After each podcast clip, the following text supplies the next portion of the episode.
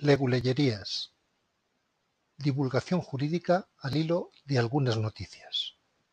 Soy Jesús Velasco, en otra vida fui abogado y ahora un leguleyo virtual. El Tribunal Supremo se opone a la concesión del indulto de los doce condenados en la causa del Procés. En esta ocasión, este titular no lo he tomado de ningún medio, sino de la propia web del Poder Judicial. Se trata de una noticia muy, muy mediática y polémica, así que no vendrá de más alguna noción legal sobre el tema. A nadie se le oculta la trascendencia política del asunto. En palabras del propio Tribunal Supremo, algunos de los que aspiran al beneficio del derecho de gracia son precisamente líderes políticos de los partidos que hoy por hoy garantizan la estabilidad del gobierno llamado el ejercicio del derecho de gracia. En esta leguleyería, sin embargo, se aborda la cuestión propiamente jurídica. En primer lugar, debemos saber que el indulto o derecho de gracia viene constitucionalmente atribuido al rey y es radicalmente distinto del ejercicio de la función jurisdiccional que corresponde en exclusiva a jueces y tribunales.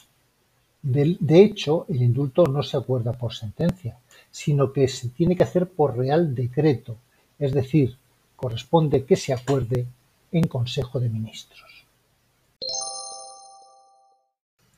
El informe del Tribunal Sentenciador, en el caso de la noticia que ahora estamos comentando, da cumplimiento al traslado conferido por el Gobierno al amparo de lo dispuesto en el artículo 23 de la Ley de Indulto. Lo que la ley pide es la elaboración de un informe que tome en consideración el significado jurídico del indulto como forma de extinción de la responsabilidad criminal. Por cierto, la Constitución impone una importante limitación al derecho de gracia estableciendo que no podrá autorizar indultos generales. Como nos dice el Tribunal Supremo, la responsabilidad criminal declarada en sentencia es siempre individual. Precisamente por ello, particularmente individualizadas han de ser las razones mediante las que se justifique la extinción de una pena. La ley reguladora del indulto exige que para la concesión del mismo concurran razones de justicia, equidad o utilidad pública. Estos principios jurídicos tienen estrecha vinculación con el restablecimiento de la legalidad y con el cumplimiento de los fines que persiguen las penas. Al argumentar sobre el informe negativo para la concesión del indulto, afirma el Tribunal Supremo que la pena sólo deja de ser necesaria cuando ha cumplido con la finalidad que legitima su imposición. Una sociedad pluralista, inspirada en valores democráticos, puede exigir mediante la imposición de una pena que la ruptura de las bases de la convivencia nunca sea fruto de una decisión unilateral, apoyada en la engañosa movilización de una ciudadanía a la que irresponsablemente se, empuja a construir un Estado que sólo existe en la imaginación de sus promotores.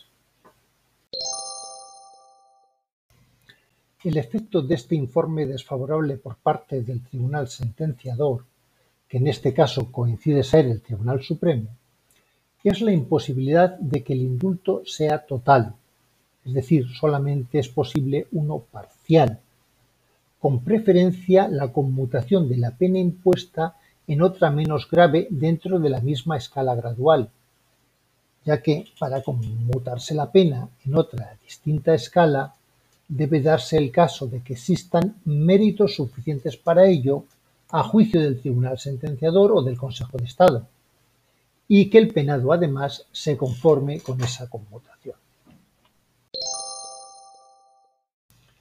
Espero que con estas breves nociones el tema de hoy resulte un poco menos abstruso y laberíntico. Puedes leer el artículo correspondiente a la leguleyería en el blog leguleyerías.blogspot.com donde aparece el texto con enlace a la noticia y a los preceptos legales y los conceptos jurídicos que se mencionan. Gracias por tu atención.